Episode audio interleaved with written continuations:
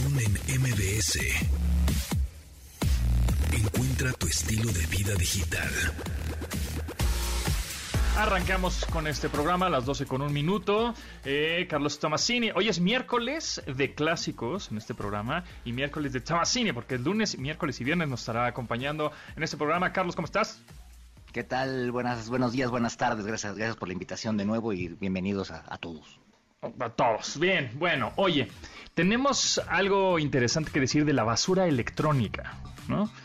Que, que bueno, ahí tenemos... eh, ¿Tú cuánto, cuánto tiras al año de basura electrónica? O sea, cables, teléfonos viejos, cámaras, audífonos, ¿qué es lo que más tiras El año pasado, con Ajá. todas las limpiezas estas de pandemia, híjole, fue una cantidad tremenda. ¿Y sabes qué fue lo más gacho? Que nunca supe qué hacer con ella y se la acabé dando a los de la basura. O sea, ellos este, me dijeron, ah, pues nosotros nos encargamos, etcétera, y ellos sabrán. Pero sí, ten- sí, sí junté una muy buena cantidad de sobre todo de cables, estos este, Sí. cablecitos que te dan con cualquier dispositivo para conectar, puta, esa, esa era una, una, una barbaridad, una bolsa llena de ellos. Exacto, sí, yo también junté mucha basura electrónica, ya también obsoleta, teléfonos viejos, baterías viejas y bueno, hay varios modos de llevarla, ¿no? Hay muchas empresas que se dedican a, a recolectar esta basura electrónica y marcas reconocidas de tecnología que te dicen, tráete tu basura electrónica aquí a mi tienda y te damos un cupón de descuento para que compres otro, otro dispositivo, ¿no? Otro teléfono, otra cámara. Y eso está bien, ¿no? De alguna manera, televisiones, estas de Cinescopio, ¿te acuerdas? Las este, viejas cuadradotas Trinitron gigantescas, ¿no? Este, este que Trinitron, ¿no? sí, Ahorita que- que estás este, con, lo- con los retos, la trini- tener una Trinitron Era- era super pro. Sí, era super pro, pero pues ahorita ya totalmente obsoleta, ¿no? Entonces tu cinescopio gigantesco, tu CRT, ¿no? Era enorme estas televisión sotas y este las llevas a algunas tiendas. eh, eh, obviamente autorizadas y te dicen, ah, mira, pues con esto te, yo te doy dos mil pesos, te doy mil pesos, lo que sea, y te dan un cupón para que compres una nueva, etcétera. ¿no? Eso creo que está bien, porque luego estas, estas marcas de tecnología lo que hacen es o las donan, o las reciclan, o las desbaratan y sacan componentes importantes, como por ejemplo, eh, ya lo habíamos comentado alguna vez cuando estaban los Juegos Olímpicos de Tokio 2020, pues que se recaudaron millones de toneladas de basura electrónica para que eh, salieran las medallas desde ahí, de, de ahí pues, ¿no? O sea, el cobre, el oro, la plata, zinc, todos esos eh, metales que tienen la tecnología, es decir, tu teléfono tiene oro adentro. Oh, Sí, obviamente.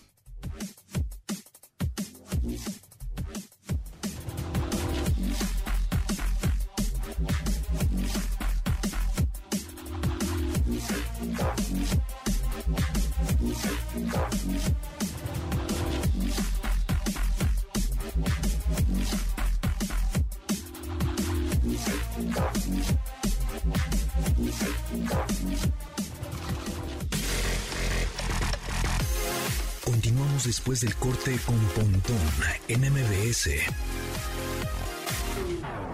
Estamos de regreso con Pontón en MBS. Miércoles de clásicos, Steve Jams, Men Without Hats de 1982. Disculpen ustedes amigos, pero se nos fue ahí la, la señal. Ahora sí que la tecnología nos hizo una jugarreta. Pero aquí, aquí seguimos platicando. Y Tomasini te decía de bueno de las medallas. Nos habíamos eh, nos habíamos quedado en el tema de las medallas olímpicas que están hechas eh, bueno, está, está, sí, están hechas de todo este metal eh, de como oro, plata, zinc, bronce, cobre, etcétera, que sale de los aparatos electrónicos que se juntaron un montón de, de toneladas entre 2017 y 2019 y y pues ya hicieron las medallas con eso, pues, pero a lo que voy es que la basura electrónica y tus gadgets, los dispositivos que tienes en la mano, sí tienen este elementos o componentes hechos con oro, plata, eh, bronce, zinc y bueno, muchos más. Evidentemente no tiene, ah, es eh, eh, el es el oro que tiene ahí es de 24 quilates y no, este y eso, y son pequeñísimas partículas, o sea, pequeñísimas cosas. Tampoco es que tengas una moneda de oro adentro de tu teléfono, ¿no? Pero fíjate que de acuerdo con datos de la Secretaría de, Medio Ambiente, si se reciclara todo esto, eso sería en México una industria de 1.300 millones de dólares al año. O sea, sería una industria eh, muy, muy, muy grande. Sin embargo, eh, solamente el 90% de la basura electrónica que, que, bueno, solamente, perdón, el 10% de la basura electrónica que se genera en México este, se recicla. El otro 90% no se sabe, ni, ni siquiera hay idea de, de, de a, dónde, a dónde va a parar. O sea, ahí hay un mercado, una idea de negocio súper, súper desperdiciada y que bueno, al menos este tema de las medallas olímpicas eh, pusieron un buen ejemplo, ¿no? Pusieron un buen ejemplo, totalmente. Y además se prevé aquí en una nota en yo también.mx, se prevé que a finales de 2021 en México se genere 210 mil millones de toneladas de residuos electrónicos, o sea, un incremento de casi 3% en comparación del año pasado. Porque, bueno, ya sabemos, se acerca peligrosamente el buen fin, ¿no? Justo creo que hoy iban a decir las fechas, ¿no? Ya del buen fin. Hoy las dicen. Sí, hoy las dicen, ¿no? Este, que iba, bueno, seguramente será en noviembre. Eh, que todo, o sea, todo lo que se vende en el Buen Fin son pantallas y estabas diciendo que el casi el ¿qué? 65% de la basura electrónica son pantallas, ¿no? Son pantallas y el otro y el otro es 23%. Y además el año pasado eh, mucha gente compró nuevos dispositivos, cambió dispositivos en sus casas porque pasó más tiempo eh, eh, en el hogar y demás. Usaron este nuevas computadoras para la escuela, para el trabajo y esa cantidad este va a aumentar todavía más a finales de de este año. Sí, está cañón. Oye, y hablando de mm, también otro, otro sitio que alguna vez entrevistamos al, al director de esta plataforma que se llama comunidadfeliz.mx, sacó un pues un estudio, ¿no? Muy interesante acerca de cuáles son las alcaldías yo le sigo diciendo delegaciones y yo sigo diciendo que vivo en el DF, pero bueno, alcaldías, alcaldías con más morosidad, o sea, que no pagan mantenimientos en, en la Ciudad de México, ¿no? Así es, y bueno, fíjate que aprovechando este tipo de, empresas, las famosas PropTechs, este, eh, que son las que se dedican a este negocio de, los bienes raíces y, de todo lo que tiene que ver con bienes inmuebles, este, que se, han, han, entrado en la tecnología. Y esta plataforma lo que hace es administrar edificios para temas de renta y este mantenimiento y demás. Entonces, ellos, eh, entre sus usuarios, hicieron una encuesta y resultó que, si quieres, vamos, vamos a nombrar las cinco más morosas, vámonos de, abajo hacia arriba. En el top La quinta alcaldía más morosa es Álvaro Obregón, con el 51.66% de inquilinos que no pagan mantenimiento. Órale, órale. Gandallas. O sea, esa es la quinta, la quinta con... Esa es la quinta. Ok, ok, Va. En cuarto lugar está Tláhuac con 55.46%. Ajá. En tercer lugar está la Venustiano Carranza con 55.55%. Ajá. En segundo lugar está Xochimilco con 56.81%. Y en primerísimo lugar está la alcaldía de Guajimalpa, con 58.76%. Y llama la atención que gran parte de, de, la alcaldía de Guajimalpa pues, son este, edificios fifís, ¿no? Pues es lo que te iba a decir, son edificios de más gama, llamamos de gama alta. este, están mezcladitos. Y nuevos, sí, están mezcladitos, pero hay muchos nuevos. Ah, ah, exactamente, y si estamos hablando de una plataforma que administra rentas y demás, pues eh, eh, quiere decir que son ahí más o menos este eh, nice y, nuevos. Pues es que también estuvo medio complicado, por ejemplo, las rentas de inmuebles el año pasado, pues cayeron, ¿no? Y las ventas y rentas, ¿no? igual en plataformas y pues la gente dejaba o, le decía al casero, oye, bájame la renta, güey, porque pues en este 2020 me quedé sin chamba, me bajaron el sueldo, etcétera. Y por otro lado también, este, eh, pues la gente no compraba inmuebles. Y Fíjate que, el mantenimiento, pues igual. O sea, es, ¿no? Fíjate que hablé hace poco con, con alguien de estas plataformas que, que se dedican a, anunciar los, los, inmuebles y me decía que efectivamente bajó un poco al principio, pero la gente empezó a buscar eh, dónde moverse y se empezó a, cambiar a casas con jardín. Eso es verdad. A otras zonas más, más lejanas de, no sé, del centro de la ciudad, por ejemplo, o más baratas, ¿no? Pero con más espacio. Dices, ay, oye, oye, por 20 mil pesos al mes de la renta de este departamento, me voy a Querétaro y me consigo un caserón, ¿no? Por ejemplo, y, si, el trabajo va a ser en línea, Exacto, y que además vieron que con el home office, exactamente, podían vivir, aunque fuera lejos de su casa. Muchos pagaban un, precio extra por vivir cerca de su casa, ¿no? Por ejemplo, Coajimalpa, eh, mucha gente eh, que trabaja en Santa Fe, una zona godín importante aquí en la Ciudad de México, este, se, se, cambió, se vivía, vivía ahí, ¿no? Exacto, totalmente. Oye, este, ¿viste lo del Canelo? Puta, sí, El Canelo y Plant se, se, calentaron ahí, pues es que le hablaron feo de su mamá, ¿no?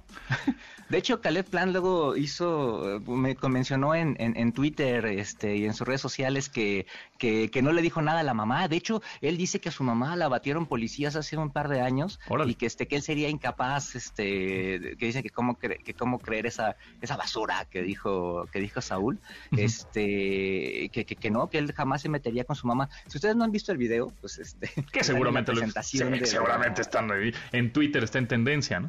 Exacto, están bien, están en la presentación esta previa de la, de la pelea y en el momento en el que se ven cara a cara, este, este es de la foto que están... Sí, la típica, nariz con nariz.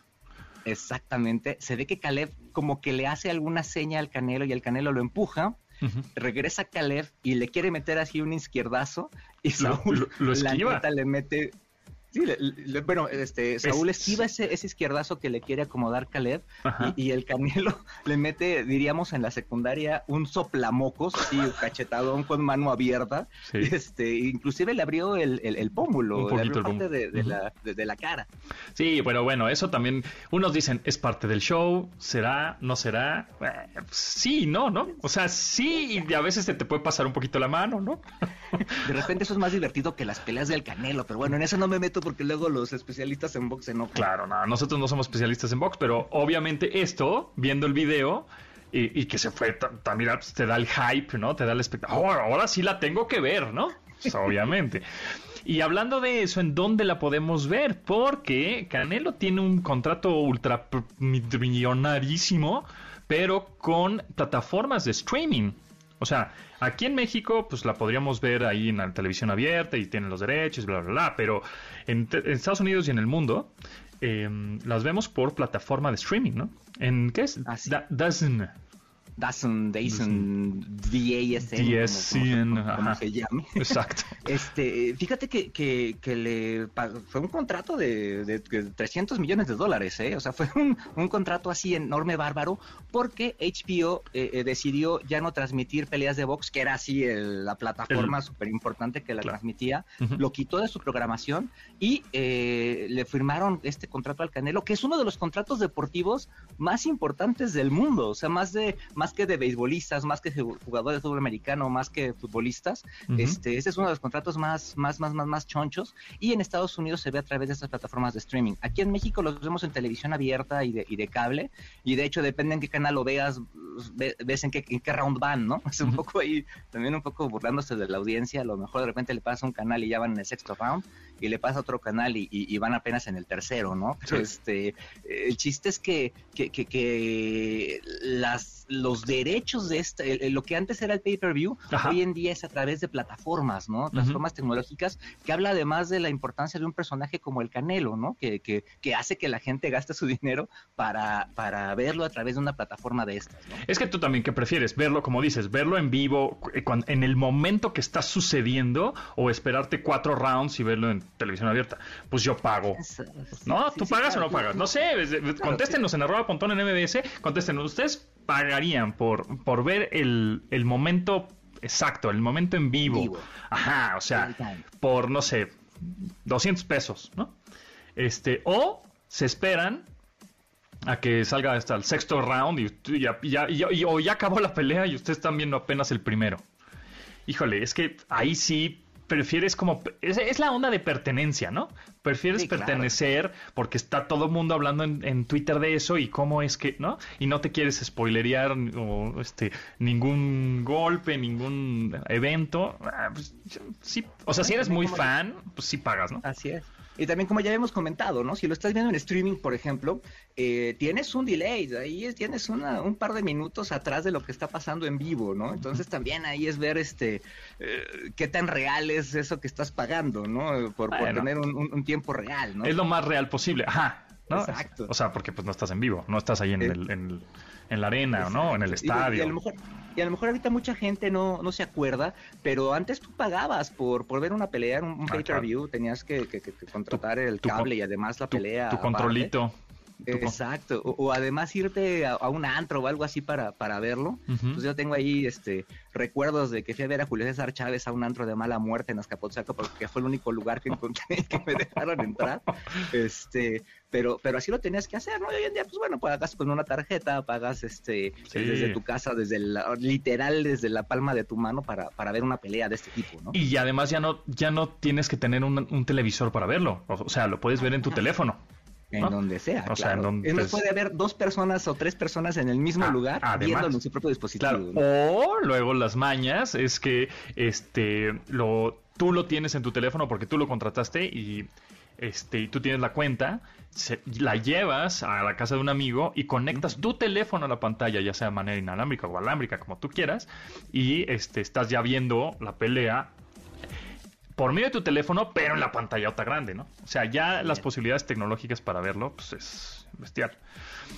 Oye, y te iba a decir, hablando de tecnología, vi también, bueno, hoy presentó Surface, Microsoft, sus nuevos equipos, que algunos no estarán en México disponibles, como el Surface Duo 2, que es este mm, teléfono, eh, pero no es plegable. Tiene dos pantallas, hemos visto ya muchos teléfonos, ya hemos hablado de ellos, que tienen pantalla flexible, ¿no? Pero este, que es el Duo, son dos pantallas independientes como si tuvieras una computadora con dos monitores, ¿no? algo así. Tienen dos pantallas independientes que al sumarlas o al combinarlas suman eh, 8.3 pulgadas. O sea, está grandote el, el- el teléfono. Al- al- es como un cuaderno, ¿no? Que lo abres y tienes una pantalla del lado izquierdo y otra pantalla del lado derecho. Este, ese no creo que esté disponible en México, pero está interesante como para productividad. También lo anunciaron un poco como para videojuegos. Y también viene una Surface que se llama Laptop Studio que es una combinación entre su Surface Studio, esta eh, computadora de escritorio que podías inclinarse así como un respirador de arquitecto, ¿no? Y podías estar escribiendo con una con un lápiz óptico es- especial, pero ahora es laptop, en donde está rara esa- ese diseño, porque ya conocemos las computadoras convertibles, ¿no? O, o les llaman transformers luego, que son estas computadoras que puedes, eh, digamos, abrirlas completamente hasta, un, hasta hasta 360 grados y te queda como una tablet. Es decir, pues tienes una pantalla sensible al tacto y la, y el- la pantalla te queda como, eh, el armazón te queda como, digamos, eh, cubriendo el teclado, ¿no? O sea, como si estuviera totalmente eh, flexible, ¿no? La, la- el, el armazón. Pero esta, la laptop Surface, Surface Laptop Studio, así se llama, el, está interesante porque ahora se mueve una, una como basecita, se mueve y ta- tapa el teclado, pero luego la puedes deslizar hacia abajo. Es como una, una cosa híbrida Transformer que está interesante. Ahí la puse en mi Twitter, en arroba japontón, puse un videito para que lo puedan ver, porque describirlo es como difícil, ¿no? Di- Digamos, Este- te da tres posiciones. Ajá, te da una posición y, y obviamente sensible al tacto, por supuesto es touchscreen, ¿no? La pantalla también tiene su teclado físico, pero entonces esa pantalla como que tapa el teclado físico para que puedas, este, pues obviamente utilizarla, ¿no? Este, con una pluma, por ejemplo, o a la hora de de, de- de transformarla otra vez, pues te queda como una laptop tradicional. Está interesante, así que, bueno, veamos. Esa no sé si llega a México, ¿eh? Lo acaban de anunciar hace pff, 10 minutos, ¿eh? Así. Sí. Y además es súper interesante que Microsoft le entre otra vez a- de lleno al hardware, ¿no? Al hardware, exacto, exacto. Este, También presentaron, fíjate, un mouse que está hecho con, con plástico reciclado. De hecho, se llama Ocean Plastic Mouse, algo así por el estilo. Que está hecho con plástico reci- reciclado, plástico este, recogido del, del- del- del mar. También está súper interesante, ¿no? Creo que 20% del material es, este, es plástico reciclado que recogieron de, lo- de los mares. Y sabes que me gustó también que presentaron unas stickers, una cosa tan sencilla que justo hace un par de semanas habíamos eh, entrevistamos aquí al ganador de eh, James Dyson Awards que se- eh, ganó porque hizo un tenedor, un cuchillo y una cuchara con textura, con cierta textura para la que la persona que no ve o son son ciegos pues puedan sentir si es una cuchara o si es un tenedor o si es un cuchillo, ¿no? O sea, con cierta textura. Así de simple, hicieron los de Microsoft unos stickers, unas estampitas que le pones en el teclado que tienen cierto relieve, ¿no? Es un touch, es un círculo, es un cuadradito, es un, son puntitos, etcétera, para que las personas con eh, debilidad visual pues puedan este, agarrar el teclado, ¿no? Y saber lo que están haciendo, cuál es el enter, cuál es, cuál es el, este, no sé, el shift, la barra espaciadora, qué sé yo. Es tan sencillo que son unos stickers con relieve. Y dices, bravo, o sea, una cosa tan simple. Que lo peor es que nosotros damos muchas cosas por hecho, ¿no? Ay, pues así, está, hombre, pues se sienten las teclas, ¿a poco tú no sientes las teclas? Pues, ¿no? Este, y pues hay gente que no, ¿no? Entonces, con estas stickers, pues ya, no, y, de hecho Microsoft también este, es muy, siempre ha puesto mucha atención en ese, en esos detalles, ¿no? También se le, se le, se le, se le agradece que, siempre han pensado en las personas con discapacidad y que sus productos sean accesibles y demás. Exactamente, pero, ah, bueno, como hoy es miércoles de clásicas City, tenemos un audio tecnostálgico y espero a ver, te voy a poner un cachito. Es que si te lo pongo completo vas a decir, ah, inmediatamente porque tú eres de esa generación. Pero te voy a poner un poquitito de ese audio y a ver si lo reconoces, ¿eh? ¿Cuál es? Mm, creo que sí. Sí, seguro. Está ahí. fueron. Mm, sonó familiar. Te sonó súper familiar. fueron nanosegundos. Ahí te va otra vez. ¿eh? a, una farmacia. sí. A mí me regresó eh, a una consola portátil de videojuegos. A ver, a ver. De, de, esos años, a ver. ¿No? Sí, creo que sí. Sí, sí. Ah, está facilito, que nos contesten. Ese ya estuvo más. Ese ya estuvo facilito. A ver, un cachito más y que nos contesten en arroba MBS. A ver, ¿de qué sonido es esto? Es un audio tecnostálgico. Tecnología, videojuegos. A ver, que nos contesten en arroba MBS. Ahí les va, ¿eh? Ah, ya. Ya, muchas, ya se les soplé mucho. Estoy, soy bien barco. En fin, en fin. Bueno, pues eh, vámonos un corte, regresamos. Continuamos después del corte con Pontón en MBS. Estamos de regreso con Pontón en MBS. Miércoles de clásicos, sí señores. Need You Tonight de Inexcess de 1987. ¿eh? Buenas, Tomasini, es de tu época. Sí, y además es un dato curioso que Inexcess fue la primera banda que se presentó después de muchos años que no había conciertos en México. este, por ahí del 89 o 90 de haber sido que hizo un concierto en el Palacio de los Deportes ahí. este Si ustedes fueron, platíquenos en Pontón en MDS. Exacto. Pontón en MBS. Amigos, tenemos premios, tenemos Agotados, que es una comedia para un actor con el corazón roto, quebrado económicamente, con un padre chantajista y en espera de la audición que le cambie su vida. Una obra con más de 40 personajes, un gato y muchas, muchas llamadas telefónicas. La función será el domingo, este domingo 26 de septiembre a las 6 de la tarde en el Teatro Aldama y tenemos tres pases dobles. Así que márquenos 5551 66125 ese es el teléfono en cabina, les va a contestar Itzel y le va a decir, Itzel, quiero mi boleto. Así, tal cual, porque tenemos tres pases dobles para agotados. Así que márquele ya. Y vamos con Stephanie Lewis. No lo sueñes más. Atrévete a viajar con Stephanie Lewis.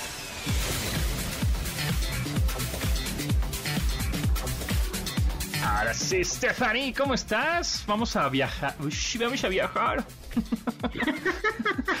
Vámonos de viaje. Exacto. Carlos, ¿cómo están? Bien, todo muy bien. ¿Tú qué tal? Bien, gracias. Pues todo muy bien. Aquí no, no estoy de viaje, qué milagro. No estás de viaje, qué milagro, exactamente, pero estamos este, conectados aquí súper bien y vamos a platicar de... Mm, de estas plataformas, ¿no? Eh, que ahora sabemos perfectamente, y bueno, ya lleva tiempo que, por ejemplo, también el Buen Fin o todas estas promociones que luego hay de manera, pues, de tipo República Mexicana, ¿no? Vámonos, toda la promoción, todos los descuentos. Lo que más se vende en Internet y en general también son los viajes. Entonces estamos busque, busque y busque viajes en muchas plataformas, en estas eh, agencias de viajes digitales o en línea y yo prácticamente, yo ahí hago mis viajes. Yo me meto a ciertas plataformas, veo algún, si es que hay alguna promoción, algún descuento, o si de plano, este, veo, comparo algunos precios con la agencia A, con la agencia B, con la agencia C, todas están en diferentes pestañas en mi navegador, este, o diferentes navegadores, y compro mi viaje. Pero, ¿cuáles son las mejores o qué tips nos darías para encontrar los mejores precios? Pues uno, eh, ya que tenemos definido el destino, eh, podemos ocupar diferentes plataformas, eh, buscadores. Por ejemplo, yo ocupo mucho la app de Skyscanner. Ok. Esa es la que más, más me ha resuelto el tema de vuelos, ¿no? Por ejemplo, está Google Flights también. Este, pero la verdad es que creo que, que, la mejor y la que le pongo las cinco estrellas es Skyscanner. Porque, porque además, no solamente puedes buscar por eh, la ciudad, o sea, puedes buscar por el país y a veces te resulta más barato llegar a otro aeropuerto y después moverte y, y entonces es, es, mucho más sencillo. Ok.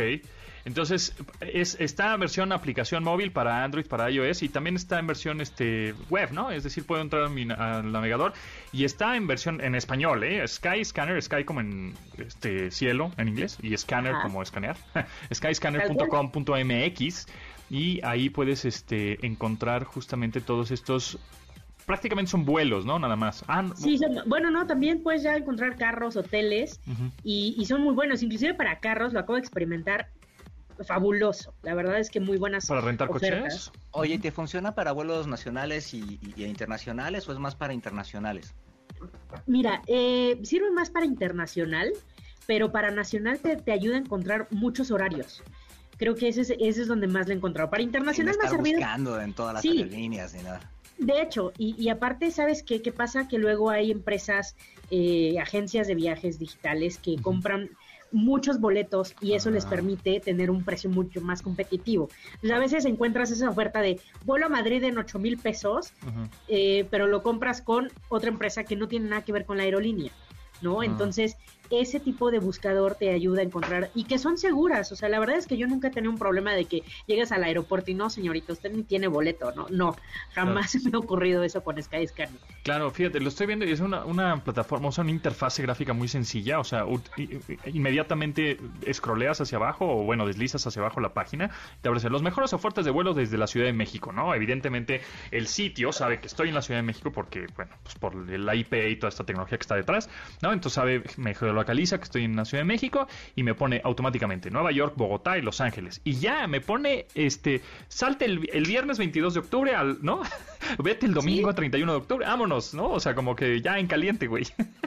Pícale, va. Sí, la verdad es que está increíble. Te digo, entonces, por ejemplo, si tú vas a volar a, no sé, a París, ¿no? Y llegas y dices, a lo mejor me sale más caro llegar a Charles de Gaulle que hacer una escala en Nueva York e irme a, al aeropuerto este chiquito de, de de París, se me fue su nombre ahorita, pero siempre hay opciones y te da esas, esa seguridad de que lo estás comprando bien en un lugar seguro, que vas a llegar al aeropuerto y sí tienes una reserva, pero además esta opción de poder pagar mucho menos, ¿no? Y, y a veces cuando eres mochilero, pues poco te importa hacer 500 escalas a un, a un destino, ¿no? La verdad es que siempre es buscarle y yo creo que ahí no hay de que cookies o cosas por el estilo. Eh, ahí más bien es picarle y picarle y estar buscando tu vuelo a todas horas. Ahora que mencionas eso, eso de las cookies, creo que es interesante porque sí eh, son estos eh, pequeños archivos temporales que se guardan en tu navegador y entonces saben, sabe el navegador, bueno, o el internet o Google o las plataformas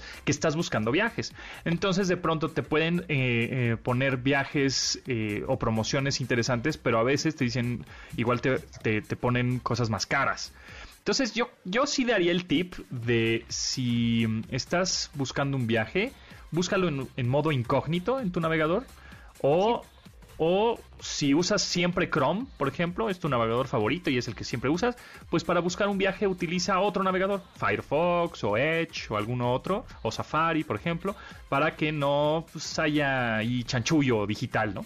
Así es, para los que no se han dado cuenta es cuando tú de repente buscas, ah, quiero ir a Acapulco y ahí buscas un este eh, Acapulco en, Google y de repente cuando abres Facebook, cuando abres otra página y demás te salen los anuncios El anuncio, de Acapulco, venta, venta, venta, ta, ta, ta. Eso de repente es medio medio engañoso, es este un, poquito eh, tratar de, de, engancharte con, con, algo, ¿no? Oye, esas no son señales del universo para que compres el vuelo, son cookies. Exacto.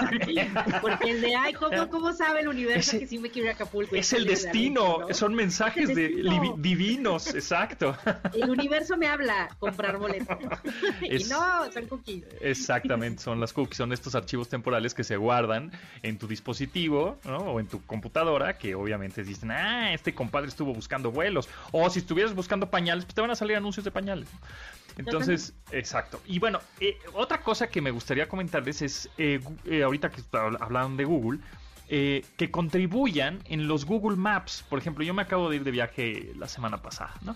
Y pues no conocía muy bien la zona en donde estaba, ¿no? Casi siempre pues los turistas van y van descubriendo cosas. Y Google Maps es una excelente herramienta no nada más para llegar del punto A al punto B, sino que te geolocaliza en donde te encuentres y en la parte abajito del campo de búsqueda, en donde pones las direcciones, te aparecen restaurantes, este, cajeros automáticos, eh, centros comerciales, bares, etcétera. Entonces tú pones restaurantes y te ponen los lugares, o bueno, restaurantes que están alrededor tuyo, cercanos, y con fotografías y reseñas y la gente comenta y es creo que es muy importante que la gente contribuya a Google Maps subiendo sus fotografías de los lugares que se va encontrando, descubriendo, reseñando o recomendando. Porque así personas como yo, que se mete a Google Maps y quiere descubrir en dónde comer, ¿no? Y que, ver el platillo o ver el menú, pues entonces me meto ahí, veo las fotos y ya. Es como si fuera, pues, un buscador, no solo mapas, ¿no? Es un poco más allá. Entonces eso está padre. Y contribuir es muy fácil, nada más abres la aplicación de Google Maps y en la parte inferior eh, de la aplicación hay un iconito que dice contribuir, es un signo de más, y ahí le pachurrungas y tomas fotos del lugar en donde estás. Además, yo creo que Google Maps está, es, está en la canasta básica de un viaje. O sea, sí o sí lo tienes que traer porque la verdad es que te ayuda un chorro. Pero también vas marcando los lugares a los que fuiste. Entonces, de pronto, si alguien te pide una recomendación, es de, no, no te puedes perder este restaurante o lo que sea, ¿no? Y esa aportación que tú dices es súper valiosa, inclusive hasta para los hoteles. Eso. Porque, híjole, la verdad es que ahí creo que es uno donde puede batallar más. El tema del restaurante y todo eso se agradece un chorro, claro. porque ves, te puedes dar una idea de, cómo encuentras el, menú o, cómo sirven, pero los hoteles son todo un tema que yo creo que eso nos da para otro, otro momento, pero Google Maps es una gran herramienta para dar la realidad de cómo está la calidad de un hotel. O no sé si a ti te han engañado. Yo ya caí una vez nada más en, la India que contratamos un hotel y se veía padrísimo, pero llegamos y sentimos que nos iban a quitar el riñón. Terminamos ya en otro hotel. Pero, pero, eso cómo, cómo fue, cómo, cómo llegaste ahí por Google Maps? No, ¿cómo? Eh, fue por otra plataforma ah, que, compramos el boleto, pero lo vimos en Google Maps y se veía padrísimo, pero no había fotos de usuarios. Ah. Entonces, eh, solo fotos del, del, de la cadena de este hotel. Claro, muy, muy, muy bien cuidaditas. Y llega, ajá, bien editaditas. Y llegamos de que madrugada, tipo 2, 3 de la mañana a la India, en Nueva Delhi. Y no, no, no, no te quiero contar cómo estaba el hotel. Ni nos bajamos del taxi. ¿no? Sí, además ahí. Sí, no, no, ni nos bajamos del taxi porque dijimos, no, ¿sabes qué? Vámonos a otro. Y el taxista sí nos decía, bueno, que aparte ellos aprovechan, ¿no? Claro. Nos dijeron, no, los llevamos a, a, un hotel que yo conozco de un amigo, que ya les dan su comisión. Dijimos, mira, sácame de aquí a donde quieras. Pero pasa eso, entonces sí es bien valioso que tú como viajero eh, apoyes a, otros y nunca sabes quién va a leer tu reseña, pero que de verdad le aportes valor a la plataforma. Eso es. Y hay plataformas como TripAdvisor que eso se dedican, ¿no? A mí me gusta mucho revisar este TripAdvisor. Eh, no le creo mucho, pero me sirve como referencia. Como referencia, te da una idea. Para, ver, ¿no? Claro, fíjate. Pues tuvo ahí su tema, ¿no? TripAdvisor. de credibilidad. Sí, claro. Sí, pues había muchas este, reseñas sembradas, ¿no? O sea, muchos, muchos paleros digitales. Este, yo, yo la verdad, por ejemplo, eh, la recomendación que yo les doy para subir fotografías y contribuir en Google Maps, no vayan a, no sé, no vayan a tomar una foto de algo que no no tiene sentido. Es decir, un florero, ¿no? El florero del, del, del, restaurante. Pues eso qué, no, no, no comunica nada. por ejemplo, es la entrada del restaurante, eh, una calle de referencia, como este el ambiente total, o sea, tomas muy abiertas. Creo que eso ayuda mucho. Yo subí una pues, un poco sin, sin querer, ¿no? Una de la, de la entrada de un restaurante, ¿no? Ahí la subí, dije, ah, está chido. Y de repente es, te, avisa, ¿no? Google también te, te, motiva a que sigas haciendo eso. Entonces me dice, tu, tu fotografía ya tuvo un millón de vistas. Y yo, ¿cómo? Y entonces ahí entendí que la gente lo que quiere es ver en dónde está, cómo es la referencia, ¿no? Del, del lugar, de la entrada, decir, ah, mira, pues por ahí es. Y ya después si tomas la foto de un platillo o del cuarto del hotel, que sea muy importante, del baño del hotel también, por, favor. por Exacto, sí. Baño es muy importante, tomen fotos del baño del hotel. Tienes la oportunidad de, poner fotos en, 360. Si tienes una cámara de 360 grados, puedes subir una foto de 360 grados, que también de repente es muy útil en, ese tipo de plataformas. Así es. Sí, entonces, pues la recomendación es esa, ¿no? Que se metan, bueno, eh, eh, Stephanie nos dice que skyscanner.com.mx es una gran plataforma. Yo no la he usado. Pero pues ahora que me la, me la mencionas, la usaré a ver qué tal está. Te va a encantar, la vas a amar. La verdad es que yo la amo demasiado. Está, está buena, se ve bien. Eh, la recomendación también aquí es que suban y contribuyan con fotos y reseñas reales en Google Maps, ¿no? No nada más utilicen Google Maps como llegar a este, del punto A al punto A, ver qué, qué tanto tráfico hay, ¿no? Está bien, o sea, eso está chido, pero también este, lugares, restaurantes, hoteles, eh, parques o lugares raros que de pronto se encuentran, ¿no? Este, eh, no sé, una, por ejemplo, luego a mí me gusta mucho el ajedrez y entonces estoy buscando parques en México que tengan mesas de esas de piedra gigantescas que tienen tableros de ajedrez. Y entonces le tomo fotos y pues hay gente que dice, ah, mira, el parque hundido hay ese tipo de mesas, ah, qué bueno, pues qué bueno saberlo. Yo no hubiera sabido que el parque Miraflores en la Ciudad de México también tiene este tipo de mesas ¿eh? para jugar. Entonces ahí es cuando vas descubriendo y bueno, pues agradece. No, la verdad es que, está padrísimo. Sí, es una gran herramienta, no solamente para tu ciudad, sino para cualquier otra o si te quieres llegar a una chava y quieres saber este dónde vive, pues ya ahí más o menos vas viendo si te vas metiendo a ese barrio. ¡Qué stalker, Tomasini! ¡Qué stalker eres! Te fuiste bien lejos. A, mí porque ya no me tocó hacer eso, pero hoy, hoy ya para un chavo yo creo que eso le va a servir muchísimo. Qué a mí me hubiera servido mucho. Muy bien. Estefa, ¿en dónde te podemos seguir? Me pueden seguir en arroba la Lewis en todas mis redes sociales y también estoy escribiendo de viajes en Opinión 51. Eh, aquí, ahí, ahí, estamos. Ya estoy suscrito, ¿eh? En opinión51.com. Ya estamos suscritos. sí, ahí estamos. Eh, pues ahí suscríbanse. Yo, yo soy el de, ¿qué es? Como founding, ¿cómo es? Hay como tres, este... Founding member. soy founding member, ¿eh? ¡Eh! Sí, señor. Ahí leo, leo todo lo que, lo que ponen 80 colaboradoras, ¿verdad? 80 periodistas. 80 colaboradoras ya. y la verdad estamos bien felices. El, el impulso que ha tenido Opinión 51 es impresionante. Entonces, bueno, pues los invito.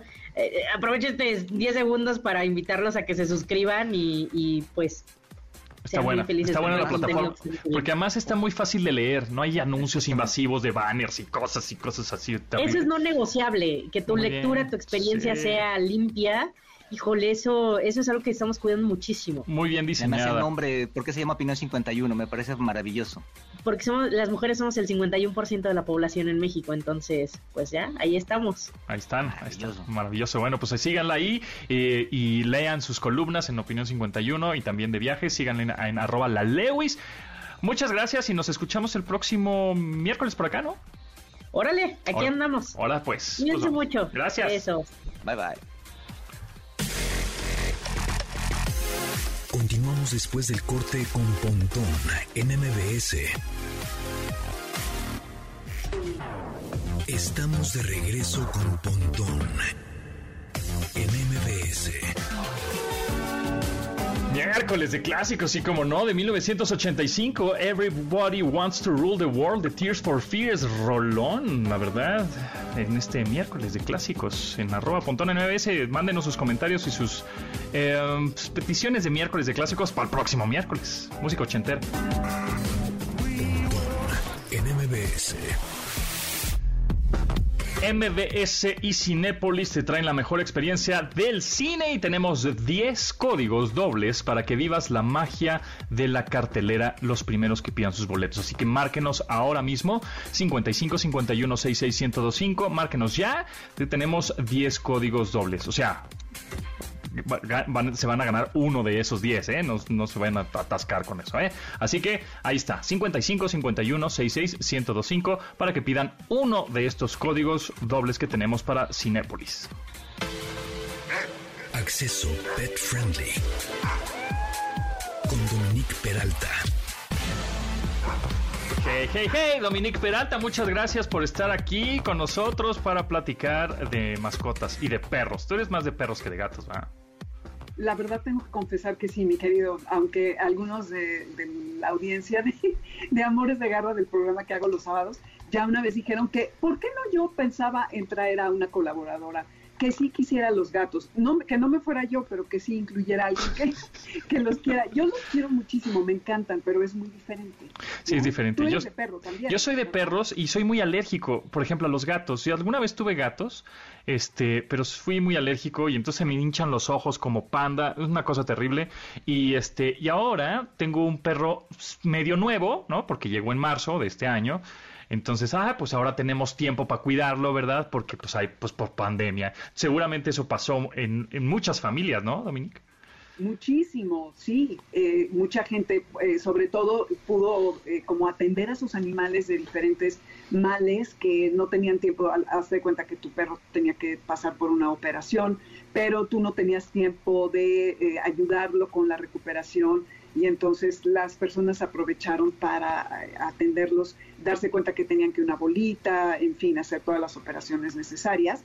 Y quienes estaban solos, eso se vio muchísimo en Estados Unidos, porque en México, pues como sea, tenemos personas con las que vivimos, ya sea familiares o los famosos roomies y demás, pero sí hubo un aumento en las adopciones, en el interés por este tipo de compañía. Y bueno, en Estados Unidos se vaciaron los albergues. Fue algo alucinante, ¿eh?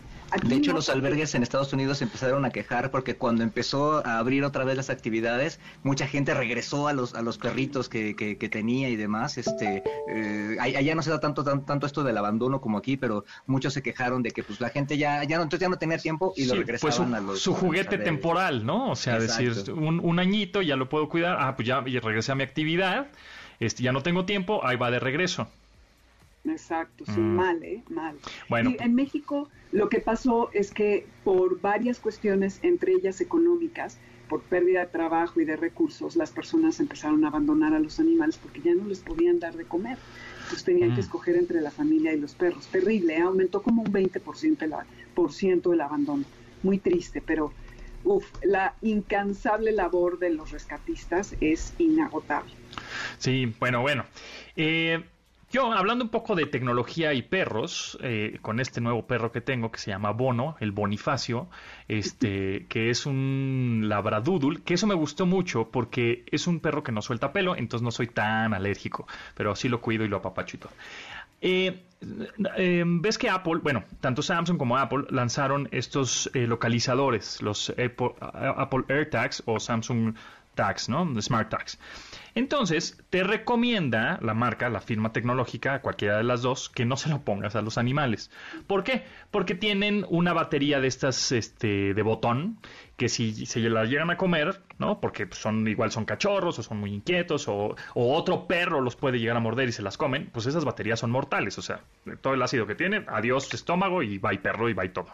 Entonces, yo lo que hice, sí se, fui un poco necio en ese sentido, se lo puse, pero se la puse en el cuello, en la parte de arriba, con una, con una cosa que no la puede sacar, ¿no? Es como un, como un estuche especial para que no la pueda sacar y este y ver en dónde está el perro cuando alguien más se lo puede llevar a pasear, etcétera. Entonces, no es un GPS como tal y no está como medio en tiempo real en dónde está y no es un chip que tampoco es como un poco invasivo en, en su cuerpo, ¿no? De que se los inyecta que también existen. Pero bueno, me ha funcionado, pero no sé si lo estoy haciendo bien, Dominique. Pues mira, justamente eh, leí algo de lo de, esta cosa de Apple, cosa, ¿eh? Yo, la, la, la ilustrada en el tema. Dispositivo para que se vea más bonito. Exacto. Ya verán mi, mi literacy este, tecnológica, como dirían, que pocha, qué horror. Pero leí justo que, que no es recomendable, y sabes que sobre todo, además de la batería, porque no tienen el rango necesario para poder rastrear al perro, que es lo que quieres cuando la peor pesadilla de la vida, si es que ustedes son dueños de perros, eh, sabrán que es de lo más temido que puede llegarnos a ocurrir. Entonces hay dos alternativas. Están los microchips y los chips que tienen GPS, que son completamente diferentes y que cumplen funciones muy distintas. Yo te recomendaría que qué bueno que ya te divertiste con tu con tu esta cosa de Apple, pero Que, que eres tan tecnológico, mi querido, que te vayas directo al chip con GPS. Pero primero les voy a contar acerca del microchip, que es como el tradicional. Este es muy bueno porque es una forma de identificación permanente y lo que tienen es una radiofrecuencia, es la manera en que se identifica, que a través de un escáner el veterinario se lo pasa e identifica al animal cuya información cuando tú se lo pusiste, y ese es el, eso sí se lo ponen, se lo inyectan y está dentro de la piel, eh, eh, se queda allí permanente, eso es extraordinario pero tiene sus desventajas en el sentido de que, ¿qué tal que te cambias de casa? ¿Qué tal que cambias el teléfono? Y evidentemente es muy probable que lo último que se te vaya a ocurrir es actualizar esa información en el chip de tu perro.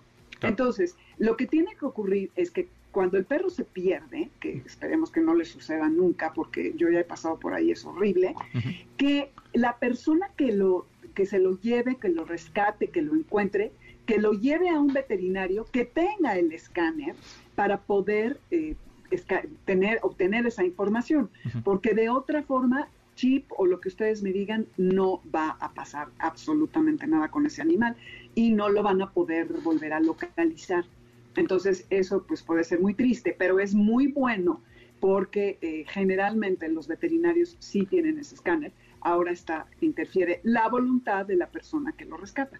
Ahora, el que más seguramente se les antoja a ustedes es el de GPS, que este sí no necesita eh, baterías ni este tipo de cosas. Y, ah, bueno, el, chip no necesita de mantenimiento y, dura pues para siempre. El GPS es un poquito más sofisticado. Eh, el GPS es, eh, tiene un hardware que permite localizar al perro en tiempo real en un rango infinito. Entonces, se, lo, se conecta con el satélite, ese satélite se conecta con la aplicación que tú tienes en tu teléfono y está constantemente rastreando al perro. Leí hace un tiempo de unas personas en Estados Unidos, digo, se ve que la señora era un poco obsesiva, tenía, bueno, no sé si obsesiva o que estaba muy emocionada con su GPS, y de repente vio que el perro no se movía, salió al jardín y resulta que, ya sabes, de estos lugares en Estados Unidos que están muy cerca de un bosque, que se había caído a un como laguito donde había hielo, y el perro se estaba ahogando, ya. Entonces lo pudieron, como por el hielo no podía salir, no sé cómo encontró un hueco y entonces lo pudieron rescatar. Esa es la maravilla del GPS, que si el perro se te escapa, se sale, abres la puerta y de pronto se sale y ¿dónde está Firulais? Órale, como vas al teléfono y ahí lo vas viendo en tiempo real por dónde va corriendo. Y lo que sí es que ese va en el collar, que tú ya tienes la cajita en donde ah. meterlo, lo cual ya... No viene inyectado. Eh, no, no es inyectado. Entonces ah. eh, está, es muy útil, es chiquito como, no sé, como, eh, como de 72 por sí, Como una moneda, algo así, ¿no? Un poco más grande que una moneda. Sí, es muy pequeño, exactamente.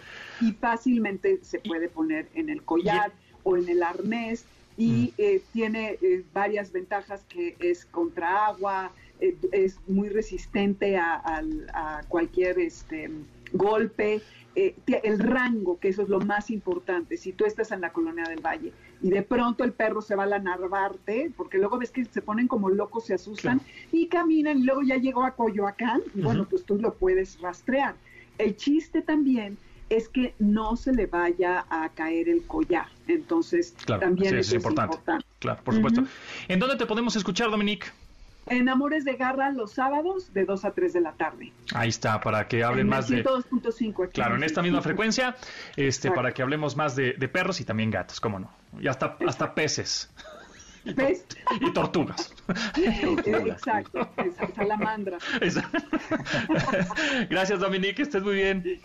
Cuídense, gracias a ustedes, bye. Bye, y nosotros nos vamos, gracias Tomasini, nos escuchamos nosotros el próximo viernes, ¿no? Tomasini.